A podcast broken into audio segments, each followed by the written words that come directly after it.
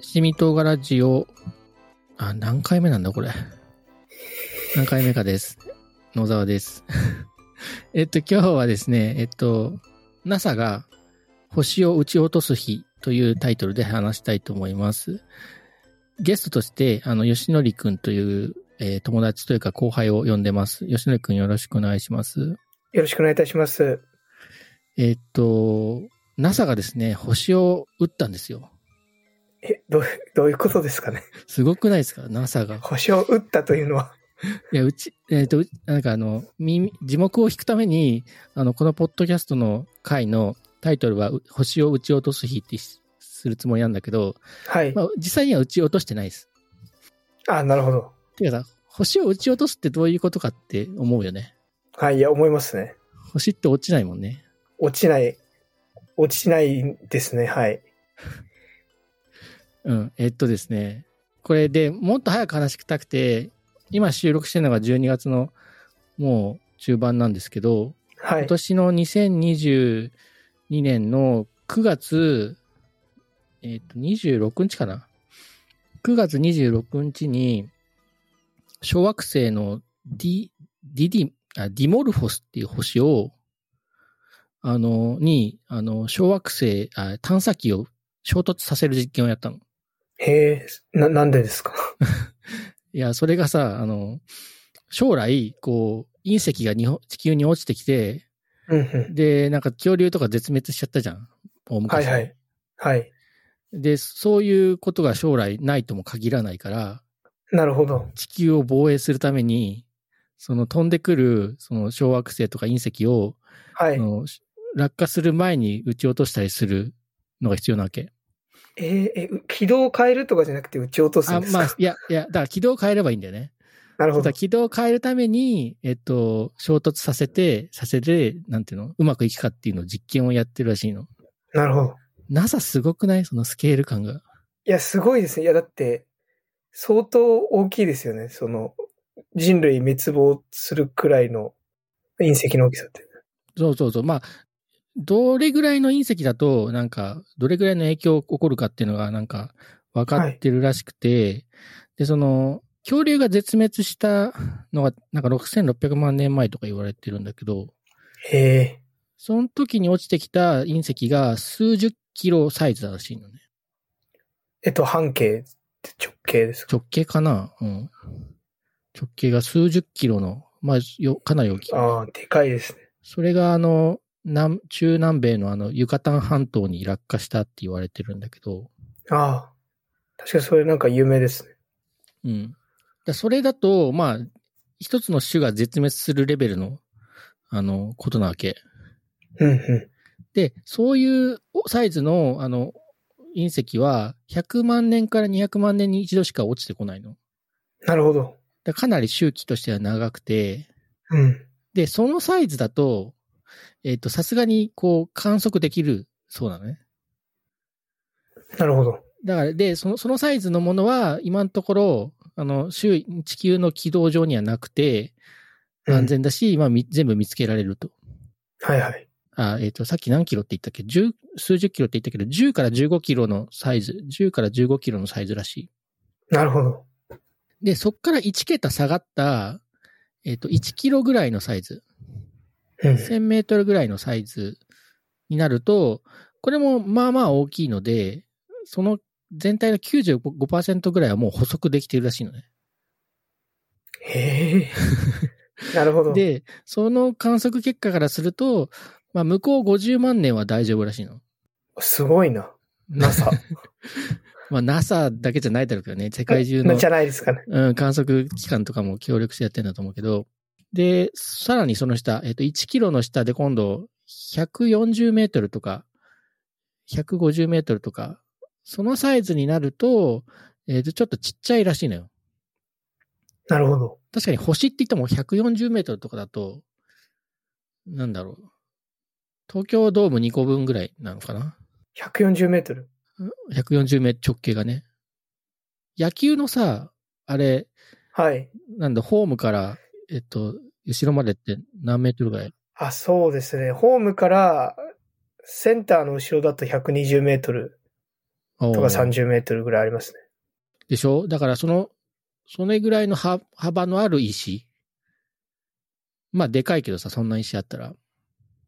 でかいですね。野球の球場埋ま、 のグラウンド埋まっちゃうぐらいですね。そうそうそうそうそう。まあ、それはちょっとやっぱちっちゃすぎて観測できてないらしくて、なるほど。なんか今全体の40%ぐらいしか観測できてないらしいの。へえ。で、今地球の軌道か関わるもので2万5千個あるんだって。すごいですね。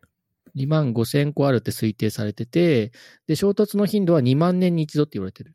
あ結構、さっきと比べると。だから、えっと、その恐竜を絶滅させたサイズよりは2桁ちっちゃいんだけど、うん。えっと、でもそれでも、あの、脅威としてはち小さい国だったら、なんか、なくなっちゃうぐらいなるほど。のサイズだと。だで、やっぱりこのサイズが一番脅威だろうって思ってるらしいのね。へえ。で、えっと、今回、その、この140メートルぐらいのサイズの、あの、惑星を、小惑星を破壊できるかどうかっていう実験をやったの。ああ、なるほど。いやー、でも地球レベルの、地球規模のさ、これ、なんてうの問題じゃんはい。そそれをまあ、世界一番、あの、GDP が大きくて、なんだろう、うん。進んでるとはいえ、アメリカ一国がやろうとしてるっていうのはさ、いいのかみたいなところあるよね。そうですね。もうちょっときょ協力してやったらどうだっていう。そうそうそう。あ、でも多分いろいろ協力してんだとは思うんだけどね。で、えっと、そのプロジェクトが DART っていうプロジェクト名で、へえ、ダート。 DART。で、えっと、ダブルアステロイドリディレクリダイレクションテストで、えうっん。と、ダブルアステロイドってのは、その、二重、二つの小惑星って意味で、で、リダイレクションは、あの、ダイレクション、方向を変えるでリダイレクションでしょ。うん。なるほど。のテストで実験なんだけど、これ、まあ、多分、当て字で、ダートってあの、多分、ダーツのダートなんだよね。なるほど。ダートってなんか、あ、ダー、ダートの複数形がダーツで、はいはい。うん、だから、や、やとかさ、すごい、すきあの、勢いで突進することをダートっていうらしいんだけど、うん。まあだから、うんまさに探査機がさ、ダートのよう矢のように飛んでいくから、こうつけたのかなと思ってて。なるほど。で、なのダブルアステロイドっていうのは、そのターゲットにした小惑星が、その、ある片方の惑星の周りをぐるぐる回ってる二つの惑星だからなのね。うん。で、なんか大きい中央心にあるのがディディモスっていう惑星で、うん。で、その周りをディモルフォスっていう小惑星が回ってんだって。ああ、先ほどの。そうそうそうそう。いや、よく見つけたなと思うんだけど。本当ですね。うんディモルフォスは、まさに160メートル直径が、ああ、なるほど。まさにす推定してるそう推定してるサイズで、サイズ通りうに。ん。で、えっと、ディディモスっていう中心の方が、えっと、なん780メートルのサイズなんだって。あ、でかいですね。そう。でも、デカさが把握できないなと思って、ちょっと何か比較になるもんないかなと思ったんだけど、 780メートル。そうそうそう。780メートルはディズニーランドの面積らしいんだよ。あ、ディズニーランドのなんか、端から端までがそれぐらいらし いんだよへえ、けどあんまり想像つかないですね。そうそうそうまあ、でもディズニーランドは空に浮かんでたらさ、相当でかいよね。相当でかいですね。うん。それが、なんか、回ってて、で、一周するのに11時間55分、55分いやディモルフォスがディディモスの周りを回るのうに。ん、そうそうそう。11時間55分かかってる。へえ、で、なんでこれ選ばれたかっていうと、あのー、観測するときに、その、この二連星系の方が有利だかららしくて、どう、どういうことですかあの、なんか、基本的にもう遠すぎて、遠いって言っても、えっと、何キロだっけな。1000、1100万キロ。これもう、1100万キロとか言われてもなんかイメージできないけど、 ?1100 万キロ。えっと、地球と月の距離の25倍すごい。の距離のところにあって、へえ、で、なんか、地球のなんかすごい望遠鏡とか使っても、なんか点にしか見えないんだって。なるほど。点にしか見えないけど、二連星系だと、その二つの点は、としては分けられ、分けて観測できて、へえ、で、回ってるから、その、遮った時にちょっと光が下がるんだって。ああ、赤本変異みたいな。や、そういうわけじゃないか。たうん、単純にあれでしょ、光を遮っちゃうからでしょ。太陽なるのほど光が反射されて地球に届くのが、あの、周りを回ってるやつが、あの、遮ることで光が下がる。でその光の明るさの、その、チカチカを、あの、ちゃんと観測すると、周期がわかるんだと思うのね。うんうで、えっと、それがあるので、まあ、この二連星系にしたというのが一つ。ん。なるほど。あとは、こっちのその、えっと、ディディモスっていう真ん中にある星の周りをディモルフォスが回ってて、うん。で、ディモルフォスを対象にすることで、もし万が一ディモルフォスを破壊するようなことがあっても、その破片はこのディディモスに落ちると。なるほど。うん。だから地球には落ちてくることがないようにということで、なんかこれを選んだみたいです。うん。なるほど。いいろいろ考えてるね。や、そうですね。うん。けど確かにそれ考えるべき問題 ですね。なんだろう。うんそうだよ想ね。定しうる可能性じゃないですか。そうそうそう。これなんかは、破片作っちゃってさ、ね、地球に降ってきちゃったら、それこそね、大惨事だよね。でもさ、なんかこう、あの、星と星がさ、二体問題だったらさ、完全に予測できるじゃん、物理学で。はい。でも三体問題になると特産にさ、あの、うん。複雑系のカオスになってさ、そうですね。なんか全然予測できなくなるじゃん。うん。だからここで衝突して、なんだろう、少しディモルフォスのあの、サイズを小さくしたらさ、まさにバタフライエフェクトで、なんか地球になんか影響が起き起きないとも限らない。そうですね。なんか、そう、だから破壊するときに大気圏で燃え尽きる程度のサイズになるように破壊できないんですかね。うん、まあ、多分それを、それもさ、わかんないんだと思うんだよね。で、なんかわかんないことがあって、小惑星っていうのは、その、大きい石だと思われてたの。うん。思ってるじゃん、俺らも。そう、まあそうです。なんかまあ、なんだろう、合合金というか。あ、なんか一塊の石だと思はっい。てるじゃん、でもなんか我らが日本のハヤブサ2がさ、あの、リュウグウっていう小学生に行ったじゃん。あ、行きましたね。で、あれ、あれにさ、あの、重さが2キロのさ、銅の破片をさ、あの、発射して、あの、わざとクレーター作ったのね。うんうんうん。そしたらさ、14メートルもの大きさのクレーターができちゃったの。そうなんです。あの、そのハヤブサ2が発射した、うん。へえ。まあ、なんか、は半端ないんだけどさ、その、なんでそんなに 大きいクレーター1秒間に2キロの速度、秒速2キロ。わけど早いですね。で、時速に直す直すと、7200キロ。 7200キロ。マッハ7キロ。マッハ7ですか。マッハ 7? あマッハ1って1000キロぐらいなの1000キロぐらいだった気がします。ああー。じゃあ、え、だって、え音速って300メートルぐらいじゃないの実秒速。そうですね、音速は。まあいいや、マッハ、マッハ、マッハ超えてるよね、というにね。そうですね。で、それを射出したら14メートルのクレーターでできできちゃったらしくて、なんかそれが、その14メートルが大きいのかどうかわかんないんだけど、わ我々素人には。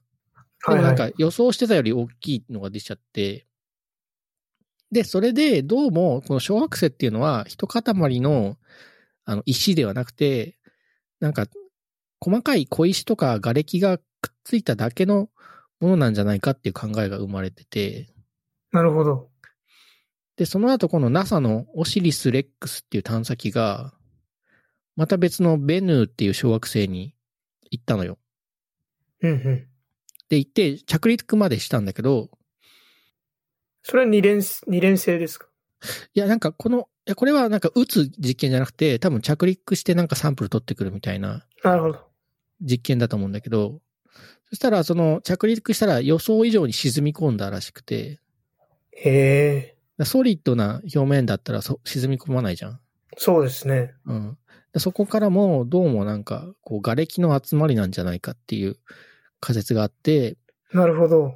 で、その小惑星の軌道を変えるにしても、それがあの、ソリッドな硬いさ、一塊の岩なのか、それとも瓦礫がただくっついてるだけなのかでさ、その、うん。与えられる運動量が変わってくるじゃん。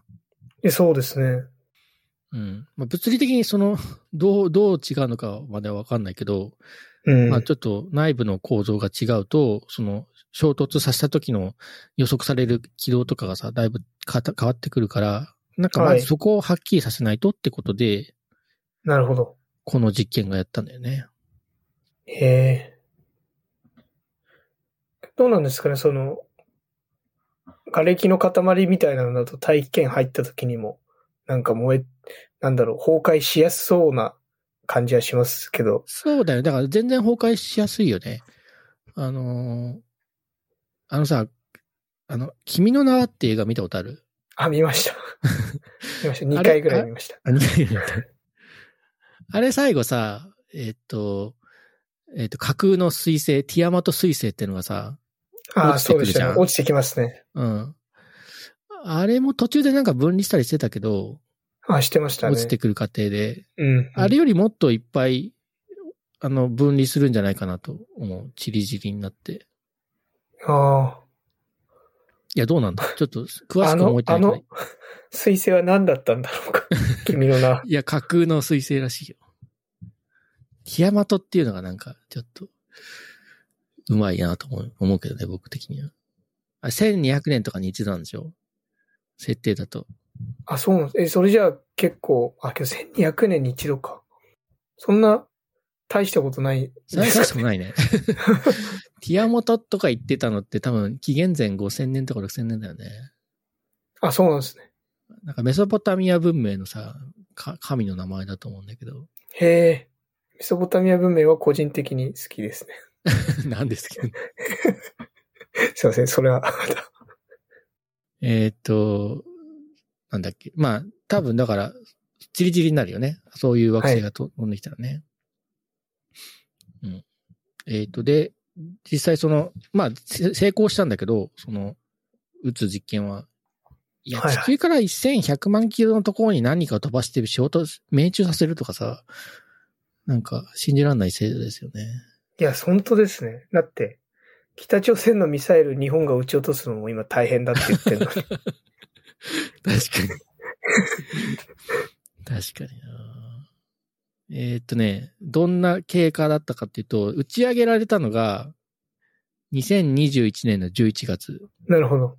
もう1年前、去年の11月で、で、ずーっと飛んでって、まあ、これも多分その、あの、この小惑星たちも太陽、太陽の周りぐるぐる回ってて、はいはい。で、多分地球とその小惑星が近い時に、こう打ち上げたんだろうね。なるほど。たまたま重なるような感じの時に。うんうん。で、1, 年弱かけて、その近くまで行って、で、なんか、その、このダートっていうその探査機を、の中に、なんか、うんもう一つちっちゃい衛星、あの、か探査機が入ってるんだって。へえ。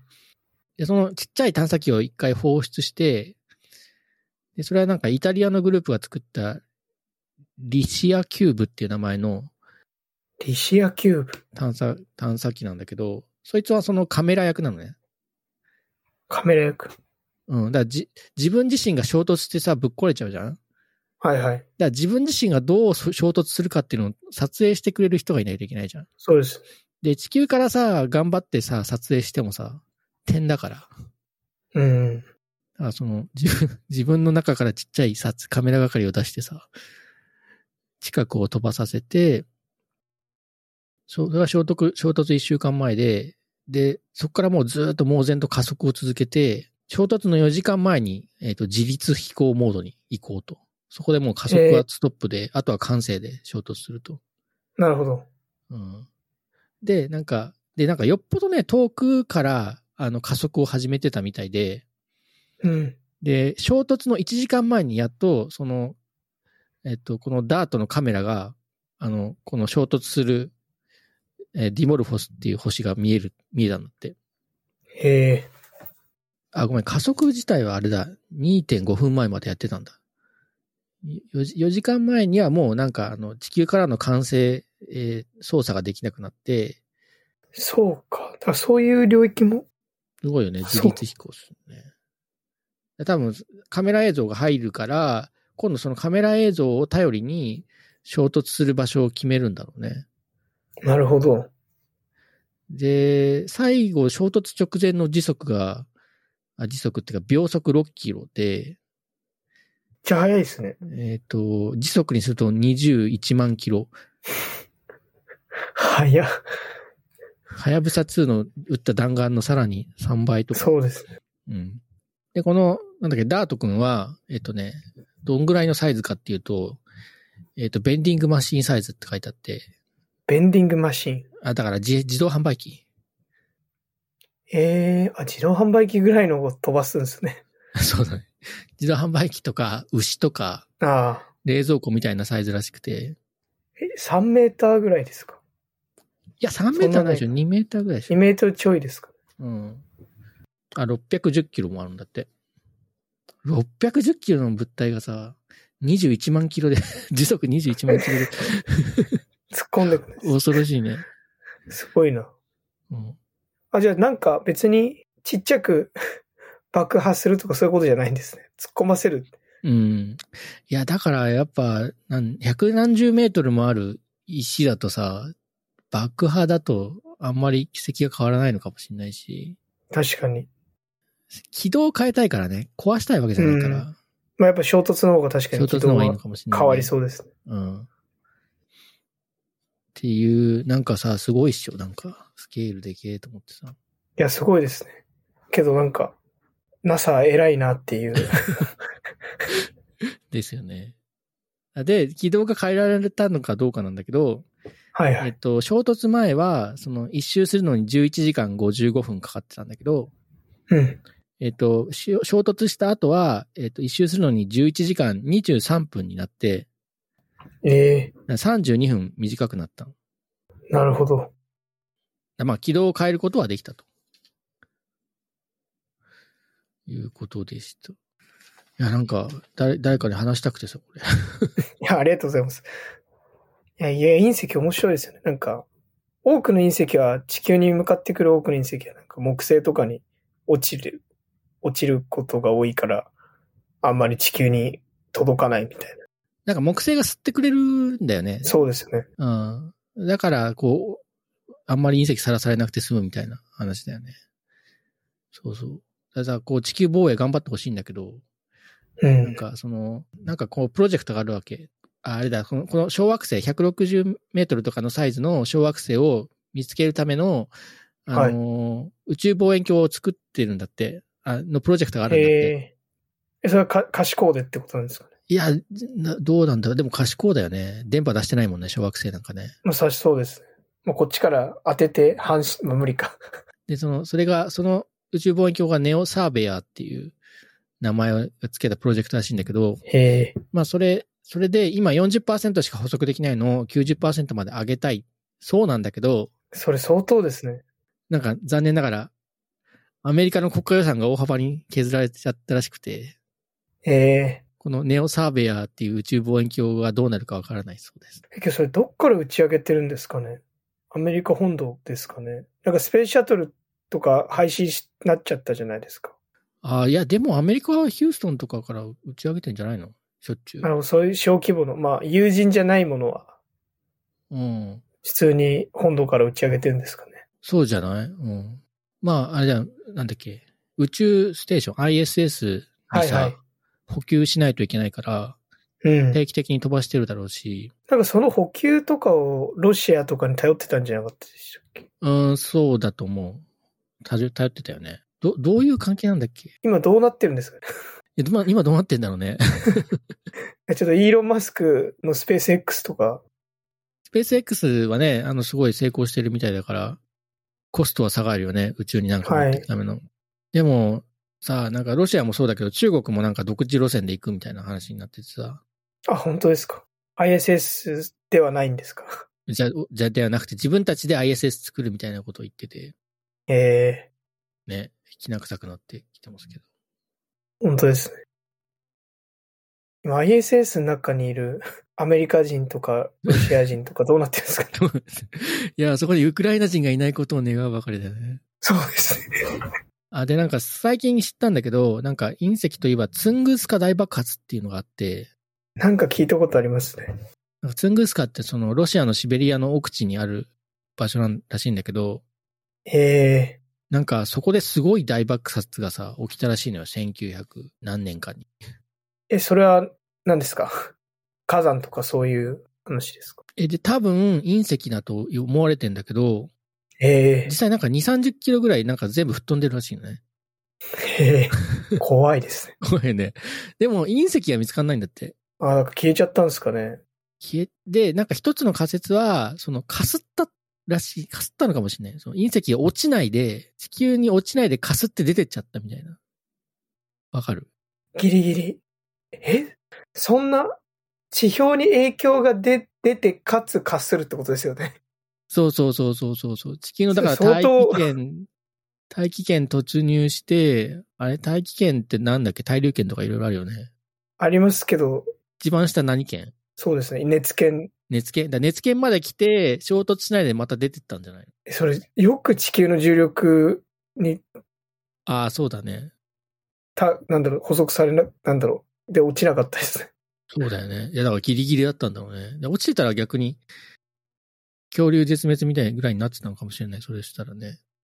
それ予測できてなかったんですかいねや、。1900、だって宇宙望遠鏡とかないからね。あ1900年前半ですか。多分1906年とかだったと思うんだけど。ああ、なるほど。それは無理ですね。うん。いや、でさ、それ面白いのが、その、誰も住んでない土地だったらしくて、あおそらくなんか、怪我した人がいないあ、ああ、それはよかった。し、目撃した人もいないんだけど、なるほど。いや、なんかさ、その、シベリアの奥地なに起きた現象が、ヨーロッパから見えたらしいの。ああ、すごいな。しかもなんか2、3日空が明るかったらしくて。ええそ、そんなこともあるんだとそ思って。んなことあるんですね。多分プラズマが発生しちゃってさ、しかも2、3日持つっていう、信じらんないよね。すごいですね。うん。そうか、確かにな。隕石落ちてきても、まあ、大、大体海ですし、で、地表に落ちても人が密集しているところに落ちる確率ってまたもっと、また低いんね、です確かに低いよね。いやー、でもね、もしお落ちてきたら怖いからね。いや、怖いですね。頑張ってもらいたいですとても、ね。頑張ってもらいたいです。はい。そんなとこです。あの、ありがとうございました。いや、すみません。こちらこそありがとうございました。えっ、と、七味とがラジオは、えーこんな感じで、えっ、と、野沢の気になったネタとか、えっ、と、話題に関して適当に話すポッドキャストです。お便りやご感想をお待ちしておりますので、よろしくお願いいたします。なんか言うことあるかな次回はいつぐらいですかね。次回は、ちょっと未定ですね。ちょっと年内ないんじゃないかな、もお疲れ様です。う。はい。あれだ、ツイッターアカウントがあるので、なんか、ツイッターフォローしてもらったりとか、なんかコメントいただけると嬉しいです。あと、Google フォームで、なんかコメントとかメールを送れるようになってるんですよ。あ、素晴らしいですね。だけどね、何も来ないの。そうです。まだあんま認知されてないんですか ね。いや、でも、ひょっとしたらなんか壊れてるのかもしれないので、なるほど。うん、なんか僕の設定ミスとかでね、ちょっとそれで誰か送ってみて、動いてるのを確認しさせてほしいなっていうふうになるほど。思ってます。はい。というわけで、あの、七味唐辛ラジオでした。今日は、あの、聞き役として吉典くんをお呼びしました。吉典くんありがとうございました。すいません。本当こちらこそありがとうございました。お邪魔しました。はい。またじゃあ次回お会いしましょう。ありがとうございます。失礼します。失礼します。